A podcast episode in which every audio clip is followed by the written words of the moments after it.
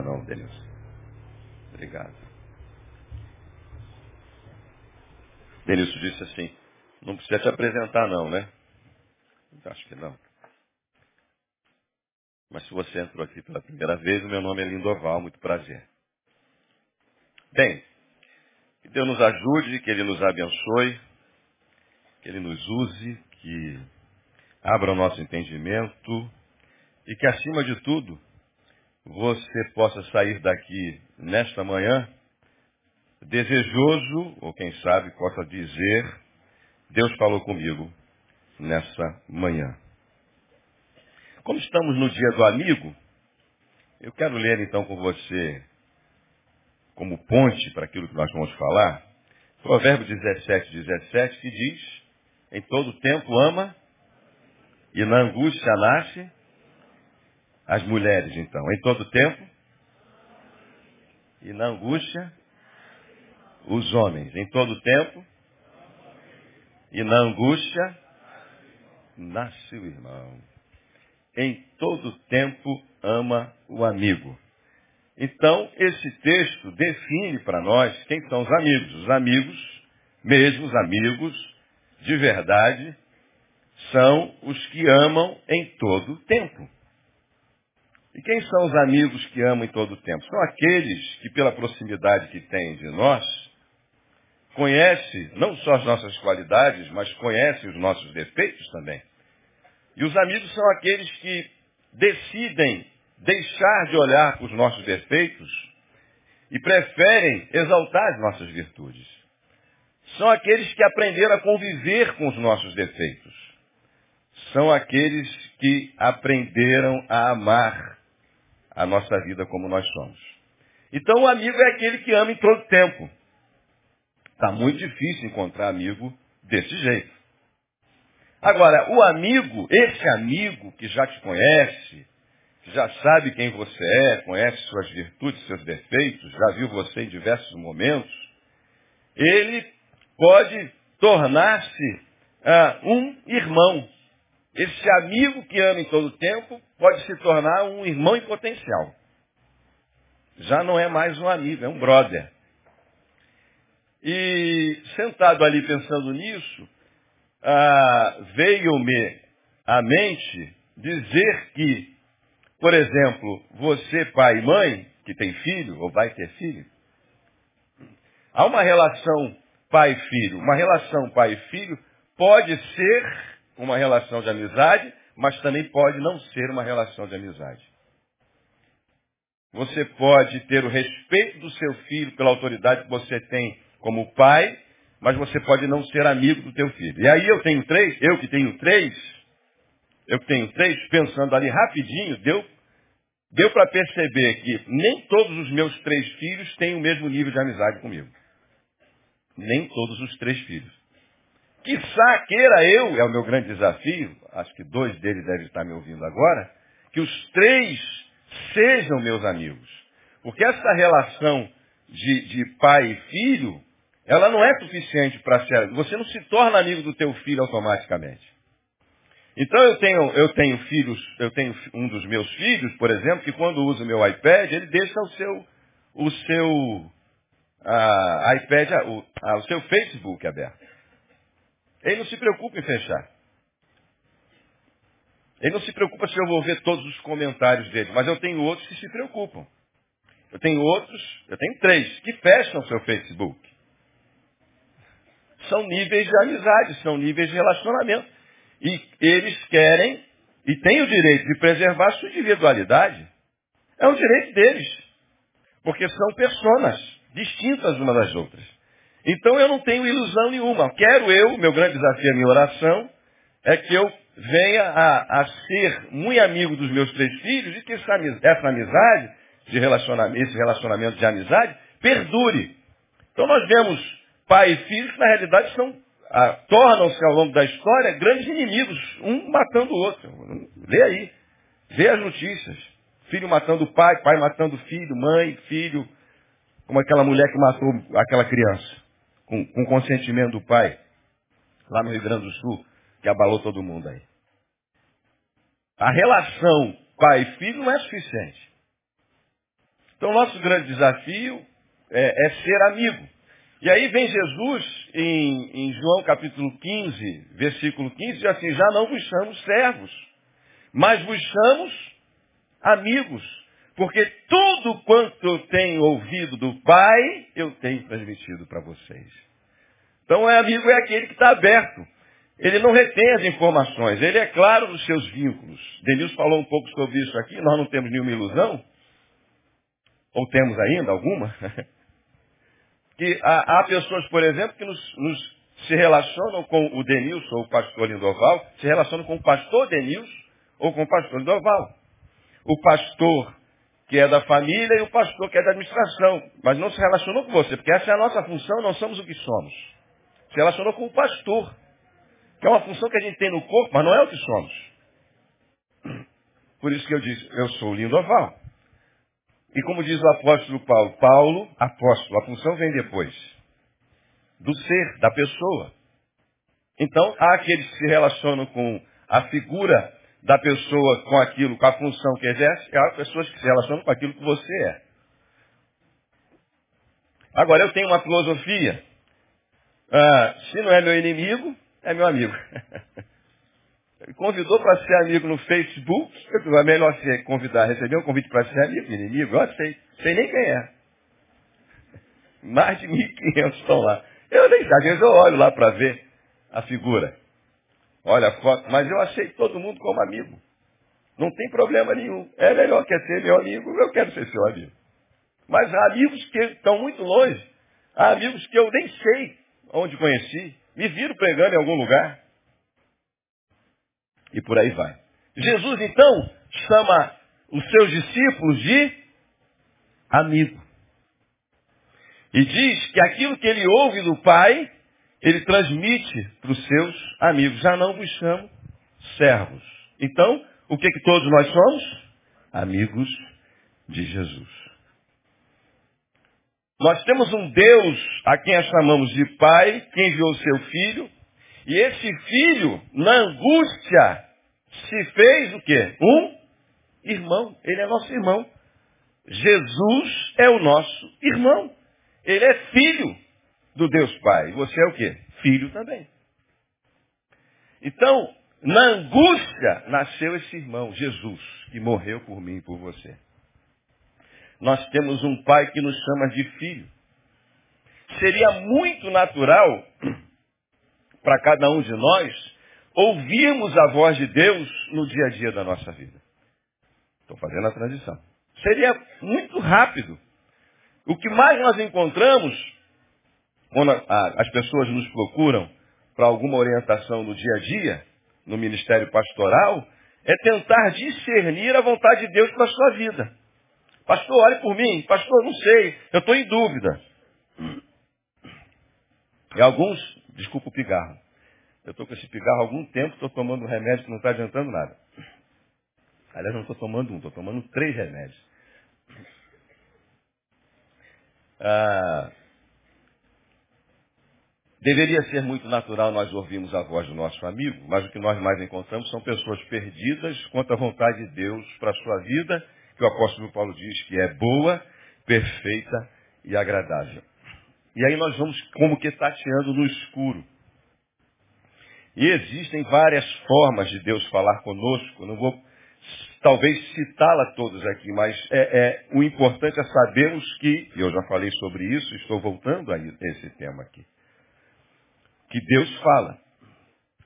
Agora nós ouvimos. Painel está me ouvindo? Tem uma figura lá no meu Facebook, abre lá na minha página, coloca aí para gente sobre esse Deus que fala. Quando colocar, você vai vendo. Porque nós devemos desejar ouvir a voz desse Deus?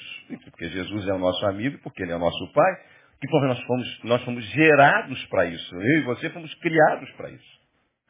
Diz o texto bíblico em Gênesis 3,8 que em ouvindo a voz do Senhor Deus que passeava tardinha no jardim, esconderam-se o homem e a mulher da presença do Senhor entre as árvores do jardim. Deus descia toda a virada da tarde para bater um papo com seus amigos Adão e Eva. Aí houve um dia que esse, essa comunicação foi interrompida. Era muito natural bater um papo. E aí, Adão, como é que foi teu dia? E quais foram os animais que você descobriu? Eu não sei como é que era esse papo. Mas o texto diz, poeticamente, ou literalmente, eu não sei, que Deus tinha uma, um vínculo de comunicação e amizade com a sua criação. É o que o texto bíblico diz. E que em algum momento, esse vínculo de comunicação foi interrompido. Mas havia essa comunicação. Jesus veio, aquele que desceu foi o mesmo que subiu, para restabelecer esse nosso vínculo de comunicação com o Pai. Tem uma figura sobre. Não, vê lá no meu perfil, tá? Isso aí não é meu não, cara. Tá, a última publicação que eu fiz agora de manhã tem uma mulazinha lá. Aperta ali no oval, vai aparecer. Dentro do meu perfil. Acho que vai aparecer, eu não sei. Não sei como é que funciona isso, mas tá lá. Se tiver, você coloca depois de ver. Olha aí que bonitinho. É isso aí. A jumenta de Balaão. Quem fiz eu, disse a jumenta. Tem gente que não sabe que esse negócio está na Bíblia, não. Eles vão ampliar a imagem. Que fiz eu para que me espancastes estas três vezes? Porventura não sou a tua jumenta em que cavalgaste toda a vida até hoje? Porventura tem sido o meu costume fazer assim sempre para contigo? O dia em que uma jumenta falou com o ser humano. Tem gente que não sabe que esse negócio está na Bíblia, mas está lá, em Números capítulo 22. Que está hoje, né? Esse jumento aqui possa ser usado para falar da parte de Deus com você. Pode tirar, pessoal. Fomos gerados para isso. Fomos criados por Deus para isso. Tanto é que de Gênesis a Apocalipse, o texto bíblico, o texto bíblico no Apocalipse é quem tem ouvidos, ouça o que o Espírito diz à igreja. Versículo, capítulo 2, versículo 7, versículo 11, quem tem ouvidos, ouça o que o Espírito diz à igreja. Versículo 17, quem tem ouvidos, ouça o que o Espírito diz à igreja. 2,29, quem tem ouvidos, ouça o que o Espírito diz à igreja. 3,6, quem tem ouvidos, ouça o que o Espírito diz à igreja. 3,13, quem tem ouvidos, ouça o que o Espírito diz à igreja. 3,22, quem tem ouvidos, ouça o que o Espírito diz às igrejas. E o 13,9, se alguém tem ouvidos, ouça. Por que tantas vezes isso? Porque perdemos a capacidade de ouvir. E já não é, como a gente diz assim, o mundo jaz do maligno. Nós somos salvos, nós somos crentes. O mundo já não é o mundo, é a igreja que perdeu a capacidade de ouvir, e uma delas, Jesus diz, eis que estou à porta e bato. É da igreja. Se alguém, se alguém ouvir a minha voz, entrarei e cearei com ele, e ele comigo. Cearei, terei comunhão com você. Nós vamos sentar para comer juntos e batermos um papo. Se alguém. Então, o primeiro desejo, e do meu coração deveria ser do seu, ao vir a um lugar como esse, quando você sai lá da sua casa e tem um trabalhão para chegar aqui, e tem gente aqui que vem de tudo quanto é lugar, vem longe, vem de longe, para ouvir a voz de Deus, e na sua maioria, através do pastor Neil. Quizás seja esse o desejo do seu coração, dizer assim, Senhor, eu quero e desejo ouvir a tua voz. O Senhor é o meu Pai, Jesus, meu Salvador, meu amigo, eu quero ouvir a sua voz. Deus fala com quem quer ouvir. E foi isso que o pequeno Samuel entendeu desde pequenininho, juntamente com Eli, um sacerdote Eli. Em deitado ele ouviu uma voz que dizia, Samuel, Samuel. Correu, foi até Eli e disse assim, o que, que você, você me chamou? Ele disse, não, não te chamei, pode voltar a dormir. Ele voltou a deitar. Ele ouviu uma voz, Samuel, Samuel. Eu não sei se foi assim. Ele levantou, até ali e disse, você me chamou? Veja bem, era uma voz audível, era uma voz que parecia de uma pessoa, de um homem. Era uma voz suficiente para não deixá-lo dormir ou acordá-lo, despertar do sono. Ele era pequeno. Isso aconteceu por várias vezes. Finalmente ele entendeu que era o Senhor. Ele disse assim, então, quando você ouvir essa voz de novo, entenda, é o Senhor querendo falar com você, você diz, você deve dizer, fala Senhor, porque o teu servo ouve. Fala Senhor, porque o teu servo ouve. E foi o que Jesus disse, as minhas ovelhas, as minhas ovelhas, ou seja, nem todos são ovelhas, mas ele disse que eu tenho algumas ovelhas, em João 10, 27, ouvem a minha voz, e eu as conheço, e elas me seguem. Veja que há disposição de ouvir, há disposição de se seguir. Deus fala com quem quer ouvir, Deus fala com quem quer seguir, ou seja, com quem quer obedecer. Há quanto tempo você não ouve uma palavra de Deus especificamente para a sua vida? Há quanto tempo Deus não fala com você? E nos mínimos detalhes, eu estava lendo lá um, um, livro, um livro que fala sobre isso, chamado uh, Ouça a Voz de Deus, de Wallace Heffer, que eu tenho há muito tempo. E ali estava dizendo assim, olha, Deus quer falar com você nos mínimos detalhes. Inclusive, se você quer comprar um carro. E o Pedro estava pensando em comprar um carro esses dias. Está com carteira, já está dirigindo. Um carrinho dentro das suas poucas economias, do dinheirinho suado e guardado. Pago em suaves prestações. E o texto diz assim, olha, Deus pode te dizer o ano e o modelo. E ele pode te dizer, inclusive, se serve para você. Você pode perguntar isso para ele. A gente vê no, texto, no, Novo, no Velho Testamento, quando o povo ia à guerra, o povo perguntava, Senhor, é para ir ou para ficar? É agora ou é depois? Senhor está conosco ou não está conosco? E esses dias preguei em Juízes, capítulo 18, 19 e 20, quando o povo foi à guerra contra a tribo de Benjamim, guerreando entre si. E Deus disse para o povo, vai. E o povo foi, perdeu a primeira, perdeu a segunda. Perdeu a primeira, chegou para Deus, e Deus disse, vai de novo. Perdeu de novo, uma mortandade terrível. E Deus disse que era para ir. E perdeu. Na primeira ele já dizia, mas eu não ouvi a voz de Deus direito, porque eu fui, me dei mal, quebrei a casa, isso não pode ter sido Deus. Foi o diabo, não, foi Deus. E foi na primeira, e foi na segunda, e na terceira o povo ganhou. Depois de jejuarem, se quebrantarem e se humilharem devidamente, profundamente na presença de Deus. Há um coração quebrantado e contrito, diz o salmista, não o desprezarás, ó Deus. Ele vem, eu já disse isso aqui uma vez, ele vem como um raio, irmãos. É muito rápido quando nós nos humilhamos na sua presença. Quando nós dobramos os joelhos, sinceramente, dizemos a ele que queremos fazer a sua vontade. Ele nos responde muito rápido. É imediatamente.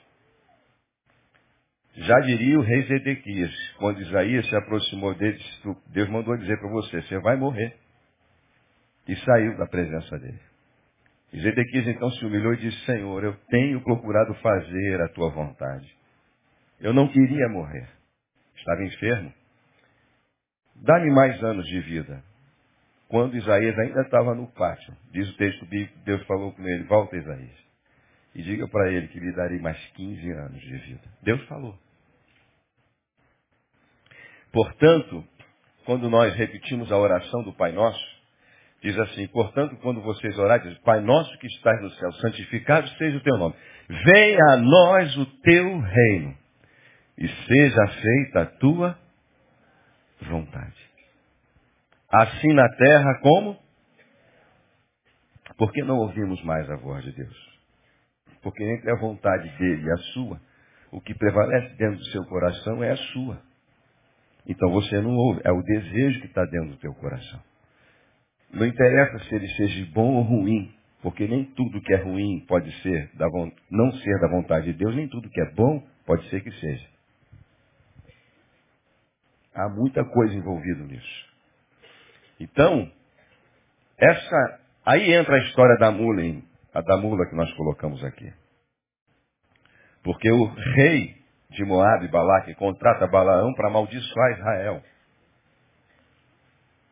E disse, e mandou pessoas ilustres até Balaão, dizendo que ele ganharia muito para amaldiçoar o povo de Israel, porque a quem ele amaldiçoasse, seria amaldiçoasse, bem dizer, seria bendito. E Balaão é um homem de Deus. E aí ele vai consultar a Deus e Deus disse, nem pensar, você não vai com ele, você não vai falar nada, é impossível. E mandou aquele pessoal embora. E diz então o texto que uh, Balaque enviou pessoas, príncipes mais ilustres, mais poder de influência,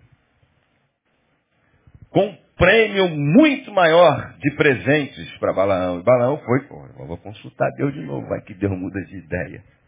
Vou pegar esse negócio diz o texto do Novo Testamento, seguiram o caminho de Balaão. Foram, outros foram pelo caminho de Balaão. Balaão, então, disse que consultasse a Deus de novo. Deus disse, não vai. Aí tem gente que não entende isso. Mas Deus disse que era para não ir, agora disse que era para ir. E quando Balaão foi, a sua jumenta viu um anjo com uma espada desembanhada. Por três vezes ela tentou livrá-lo desse anjo. Na última delas, ela o derrubou e se jogou por cima dele. Finalmente Deus abre a boca da jumenta e aí tem muita coisa que o pessoal fala a respeito disso. Eu estou falando exatamente como o texto diz. Acredite você ou não. E ela fala com ele, olha, eu estou há tanto tempo contigo, você não está percebendo que tem alguma coisa errada, não? Eu nunca fiz isso. Eu sou tua jumenta há muito tempo. Você não está achando estranho? Deus então abriu os olhos de Balaão e ele viu que sobre a sua, a sua frente havia um anjo de Deus, não era o diabo não. Era Deus, era de Deus, pronto a ceifar a sua vida. Sim, mas Deus não mandou que ele fosse, fosse sim, mas dentro do seu coração o que ele queria era ganhar aquela grana e amaldiçoar o povo de Israel, a que ele não poderia fazer. Deus conhecia o coração dele. O que, que se interpõe entre você e Deus é a sua vontade. Agora, quando você se humilhar e quando você disser diante de Deus, que conhece teu coração e não tem como você enganá-lo, que a vontade dele tem a primazia na sua vida, você vai ouvir a voz dele e vai dizer para você o que você precisa fazer. Ele vai dizer para você qual é a vontade dele. Ele vai dar direção para a tua vida. Ele vai responder nos mínimos detalhes aquilo que você precisa fazer. Então, a nossa relação é uma relação de filiação e de amizade. É muito mais do que um contexto de fazermos parte de uma estrutura e nos reunirmos para sentar. Que está nesse lugar ouvimos a voz de Deus. Nós vamos cantar uma canção aqui no final, que de todo ela não é verdade. Que diz, meu Jesus, me leva para perto de ti. Me leva onde eu posso ouvir a tua voz. Pois quando eu escutar de todo o coração, obedecerei. Qual é o lugar de ouvir a voz de Deus? Alguns acham que é aqui. Não, não existe lugar.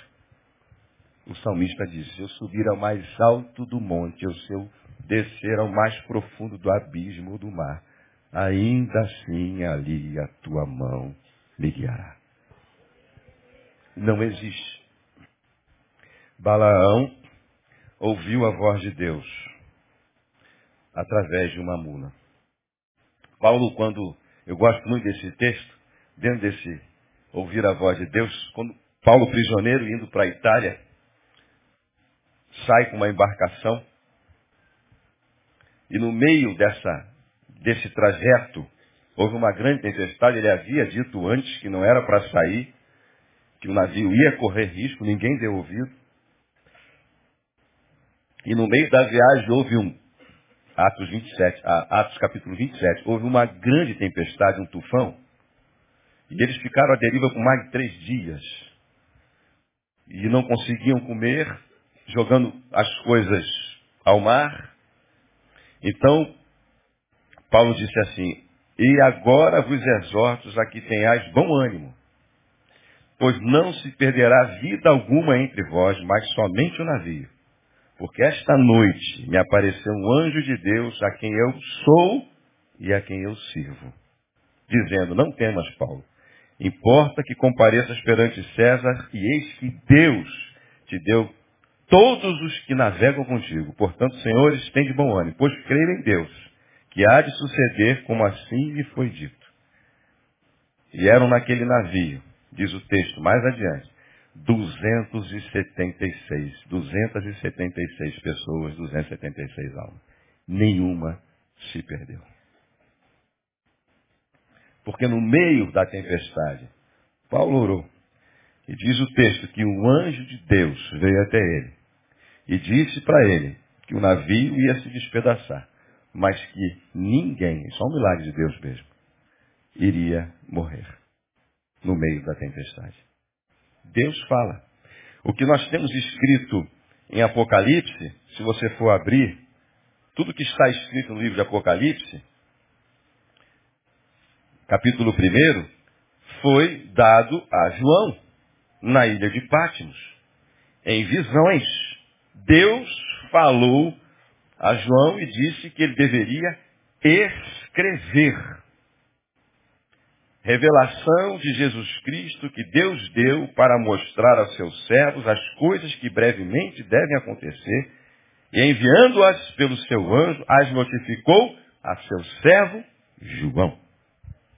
Por isso você tem isso aí escrito aqui. Alguém falou, alguém ouviu, alguém anotou e chegou aqui em suas mãos. Deus fala. Você ouve? Deus fala. Você quer ouvir? É desejo do seu coração? Você está disposto a dizer a Ele, seja feita a tua vontade e não a nossa? Falta ainda uns dez minutos. Você está pronto? Paulo diz em 2 Timóteo, capítulo 3, versículo 16, que toda a escritura, toda a escritura, e quando ele escreveu isso, só tinha o Velho Testamento. Ele não pensava no Novo ainda. É divinamente inspirada, eu vou abrir aqui, e proveitosa para nos ensinar, para nos corrigir e para nos instruir em justiça Toda a escritura é divinamente inspirada e proveitosa para ensinar, repreender, corrigir e instruir em justiça. Aí a gente fica. Quem é que quer uma palavra dessa? Quem quer ouvir uma palavra dessa? Vai ficar cada vez mais difícil. Se a palavra vem para ensinar, corrigir, instruir em justiça, a gente vive num mundo de injustiça e a nossa justiça é como o trapo da imundícia, diz o Senhor. Quem quer uma palavra dessa? E aí você quer ser feliz. Aí você quer que, que, que, que os pastores tragam uma resposta para a sua vida, para o hoje, para o aqui, para o agora, o que, que eu faço, o que, que eu não faço.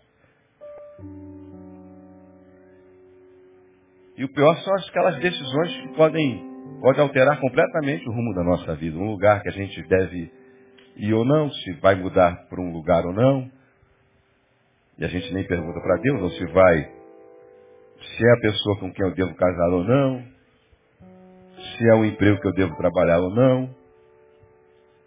A gente não acorda de manhã e diz assim, Senhor, estou pronto aqui, Senhor, faça a minha agenda. Que o Senhor me conduza nesse dia. Estou pronto a ouvir a sua vontade. Não, a gente vai vivendo. Porque temos em Deus apenas aquele que pode nos ajudar em momentos difíceis, a resolver os nossos problemas, quando a gente não consegue resolver. Quando a gente tenta não dá certo. Senhor, você não vai me ajudar não? Senhor, aonde o Senhor está? Você deveria saber onde ele está. Ele diz, eu estou em você. Porque Paulo disse assim, a esse Deus a quem eu, a quem eu sou, ele disse, a esse Deus a quem eu pertenço. A esse Deus a quem eu sirvo, a esse Deus a quem eu pertenço, a quem eu sirvo, ele enviou o seu anjo para me dizer, ninguém vai morrer. Aí eu li a biografia de Hudson Taylor, um homem chamado para evangelizar na China, e diz o texto, uma das biografias, que ele estava no navio e houve uma grande tempestade, e no meio dessa tempestade alguém chegou para ele e perguntou assim, você não está com medo de morrer? Você não está preocupado do navio vir a afundar? Ele disse, não, eu não estou. Disse, por quê? Porque eu não sei o que vai acontecer com o navio. Isso Deus não me falou. Mas ele me disse que eu tenho que chegar na China. e falar do amor de Deus aos chineses. Então eu sei que eu não posso morrer. Antes que a vontade dele se cumpra em minha vida. Deus pode falar, inclusive, pode falar, inclusive, o dia, como falou para Ezequias. Você vai morrer.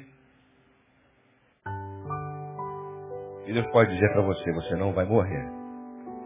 Esse problema não vai acabar com a sua vida. Porque ainda tem uma missão para você. E mais do que você saber, você saber teologicamente que a sua vida tem um sentido para Deus, você saber qual é o sentido dessa missão que você tem. E aquilo que você tem que cumprir. Para você permanecer.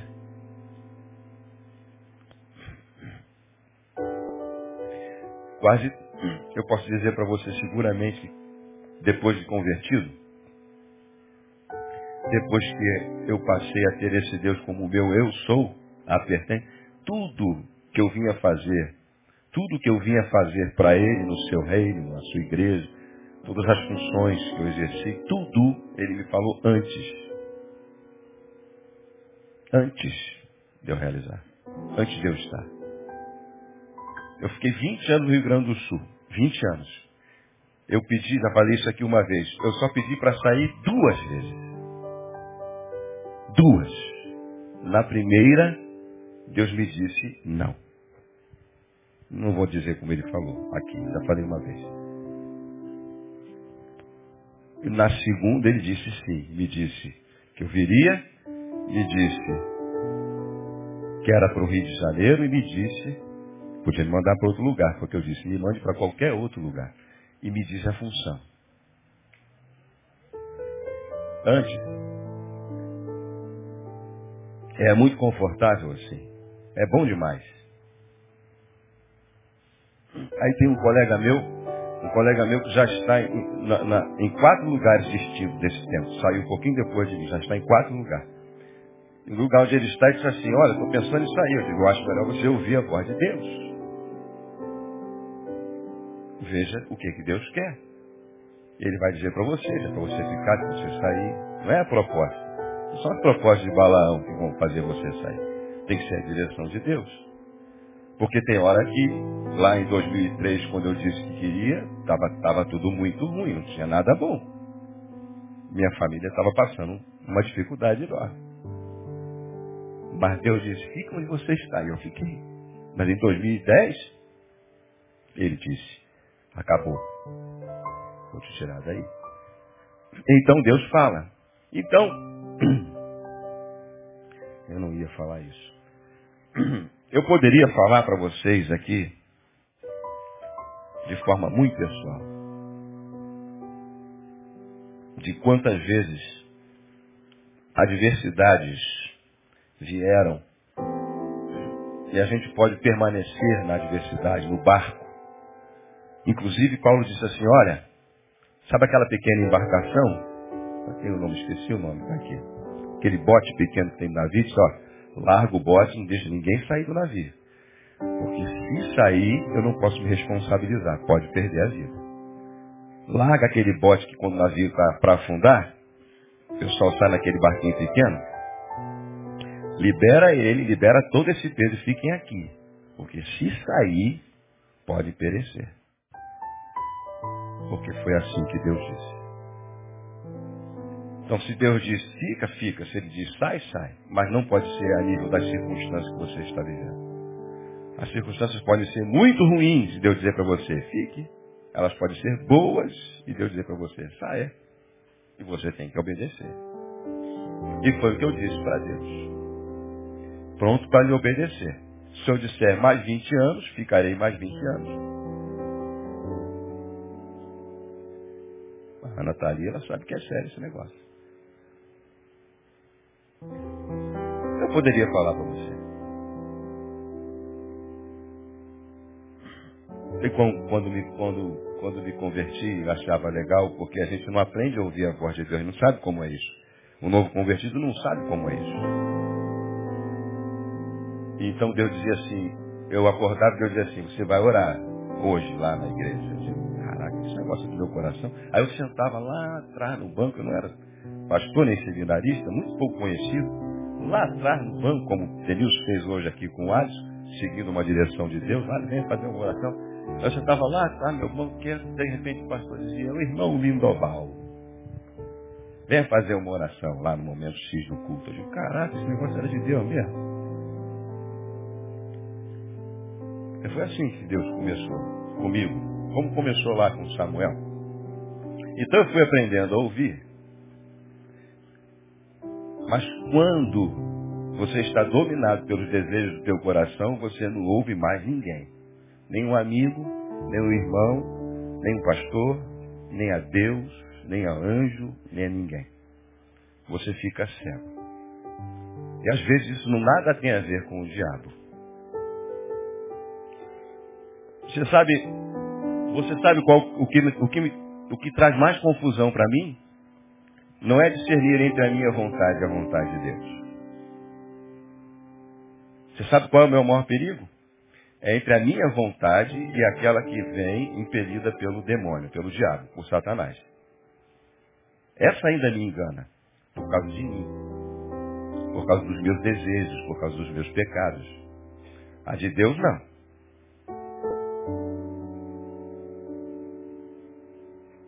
Muito fácil você ver isso na vida de Pedro, quando ele chega para Jesus e diz, Senhor, isso não pode acontecer contigo. Não era mais Pedro simplesmente. Jesus diz assim, para trás de mim, Pedro disse, para trás de mim, Satanás. Porque aquilo que Pedro dizia não vinha inspirado pelo Espírito Santo, vinha impelido pelo, pelo mal, por Satanás. Então, Pedro foi repreendido indiretamente para perceber o quanto, mesmo próximo de Jesus, um pensamento podia fazer parte. E as palavras, a expressão do pensamento. Essa expressão do pensamento não vinha dele, vinha do inferno. Essa é a parte mais difícil de você discernir. Sua vontade, a vontade que na realidade é impedida pelo, pelo mal, pelo, por Satanás, que anda ao nosso derredor, diz João, bramando como leão, procurando a quem possa tragar, e aí somos enganados. Diz o texto bíblico, somos enganados e engodados pela nossa própria palavrão, né? Concupiscência. Que, é o que são os teus desejos que te enganam. Nada tem a ver com Deus. Aí fica fácil para ele. Essa é a parte mais difícil. A de Deus não. Porque Deus é Pai e Deus é amigo. E a Bíblia diz que se você é filho, você deve aprender a ouvir a sua voz. E a Bíblia diz aos hebreus que aos seus filhos ele repreende porque os ama e os corrige.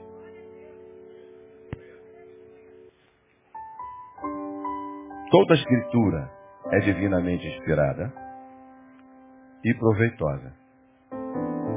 Mas Deus, eu espero que você entenda isso, quando eu disse isso uma vez aqui, alguém disse que eu disse que não precisava mais da Bíblia.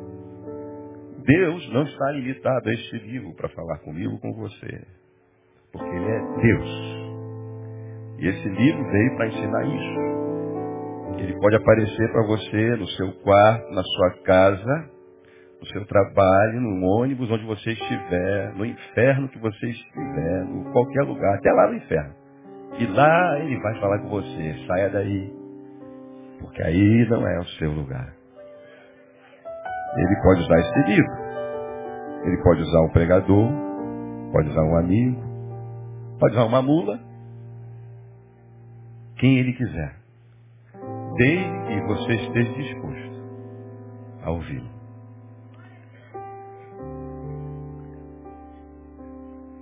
Perda de tempo. Buscar a Deus ir na igreja, ler a Bíblia, por exemplo. Se você não disser, Senhor, eu quero ouvir a sua voz. Perda de tempo. Você decorar texto bíblico, até porque a Bíblia diz que bem-aventurado é o que lê, é o que medita. E você não receber nada de Deus para você. Que possa te ensinar, te instruir, corrigir, nivelar os teus caminhos, aplainar os teus caminhos, conduzir a tua vida.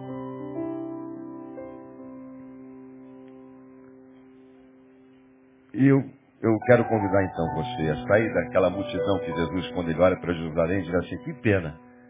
São como ovelhas que não têm pastor. Estão sem direção para as suas almas. Rogai ao Senhor da Seara que mãe obreiros. Jesus era tão deste que ele não reteve nada para si, né? Ao mesmo tempo que ele disse, sem mim nada podeis fazer, ele disse, ide por todo mundo. Eu estou com vocês, portanto vocês também podem ir por todo mundo e pregar e fazer obras maiores do que essa. Ele não disse, não, sem mim nada podeis fazer, vocês não vão poder fazer nada. Ele disse, não, obras maiores do que essa, vão fazer em meu nome. Vocês podem ir, é maravilhoso.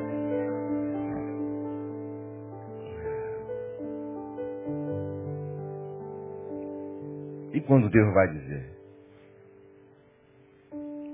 E ele diz, e a vontade não é bem a que você acha melhor, tem que decidir. Bem, então vamos lá, vamos terminar. Vamos cantar aquela canção, Meu Jesus. E aí eu quero orar com você.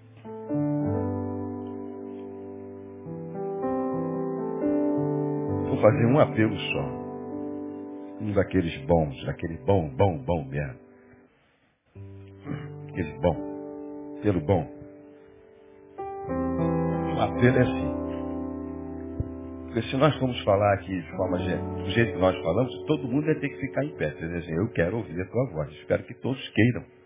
Porque Deus só fala com aquele que quer ouvir. Daquele que está disposto a lhe obedecer. Aquele que está disposto a, como na oração do Pai Nosso, dizer, Senhor, seja feita a tua vontade. Senão, não adianta. Você pode fazer o que você quiser, você não vai ouvir, você não vai ter direção disso para sua vida. Mas, como Jesus disse que as minhas ovelhas ouvem a minha voz e eu as conheço, elas me conhecem,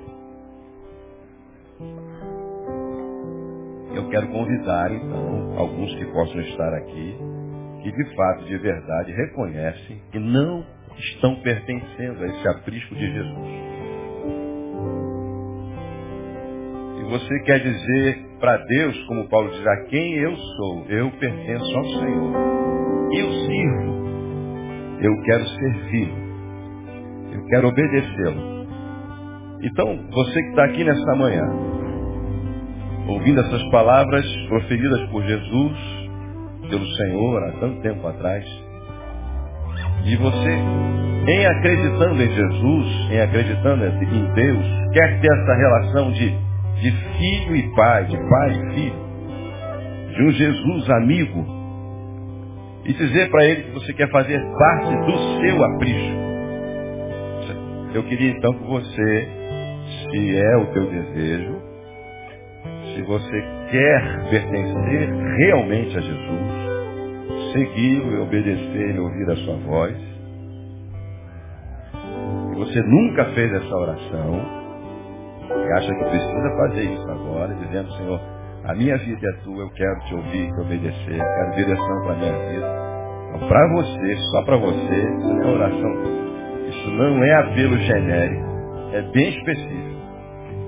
Então eu vou pedir só que você fique em pé no lugar onde você está para nós orarmos por você. Amém? Deus abençoe. Amém? Você entendeu? Isso. Você se enquadra nesse apelo que eu estou fazendo, falando. Eu quero ser teu filho, viver como filho, ouvir a tua voz. Permaneça em pé, por favor para a gente orar. É uma... Eu pensei que ia ter dois, meia dúzia. Gente acha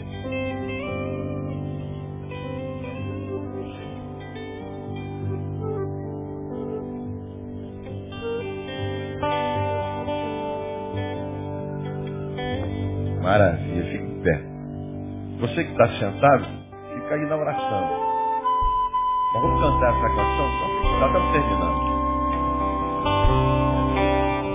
Se você não, vai sentir desejo, você pode ir para o manifesto, é um ato de fé.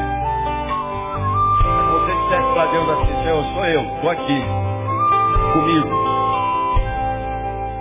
Embora estejamos num ato coletivo, é um ato individual seu.